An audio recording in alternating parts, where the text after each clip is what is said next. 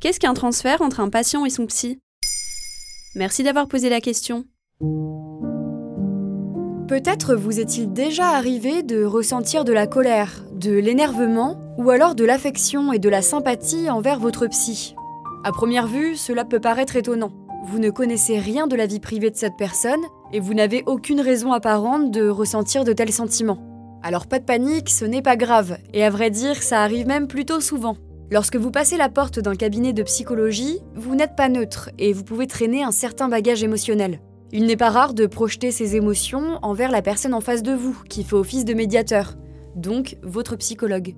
Et comment ça fonctionne? D'après l'ouvrage Le vocabulaire de la psychanalyse, le transfert est le processus par lequel les désirs inconscients s'actualisent sur certains objets dans le cadre d'un certain type de relation établie avec eux et éminemment dans le cadre de la relation analytique. Il s'agit là d'une répétition de prototypes infantiles vécus avec un sentiment d'actualité marqué. Ça paraît un peu compliqué, mais en réalité, c'est quelque chose qui nous arrive à tous sans qu'on s'en aperçoive. Pour la psychologue Aurore Bellovo, nous projetons le spectre de nos relations passées sur les relations que nous créons dans le présent. Par exemple, il se peut que vous ressentiez une grande affection envers votre professeur, même si vous ne le connaissez que par l'image que vous vous êtes faite de lui. Et cette image, elle peut évoquer des souvenirs d'un cousin éloigné, d'un ami d'enfance ou d'un membre de votre famille, ce qui renforce votre lien émotionnel.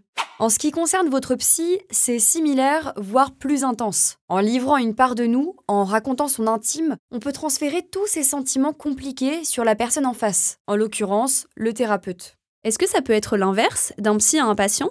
Oui, bien sûr, cela s'appelle un contre-transfert. D'après le Larousse, c'est précisément l'ensemble des réactions inconscientes de l'analyste vis-à-vis du patient, qui peuvent interférer avec son interprétation. Concrètement, cela désigne les réactions conscientes et inconscientes du psychologue vers son patient. De la même façon, c'est un processus qui n'est pas rare, le psychologue étant un humain comme les autres.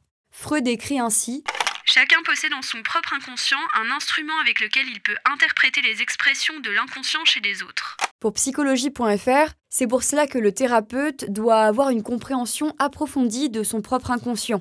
En fait, sans cette compréhension, ses propres faiblesses pourraient être projetées sur le patient. Ce dernier pourrait ensuite rejeter les conseils du thérapeute.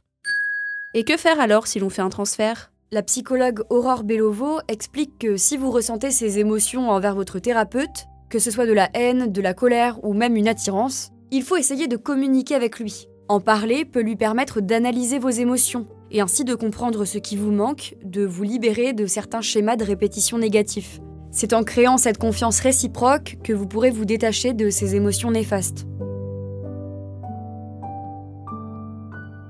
Voilà ce qu'est un transfert entre un patient et son psy. Maintenant vous savez, un épisode écrit et réalisé par Joanne Bourdin. Ce podcast est disponible sur toutes les plateformes audio, et si cet épisode vous a plu, vous pouvez également laisser des commentaires ou des étoiles sur vos applis de podcast préférés.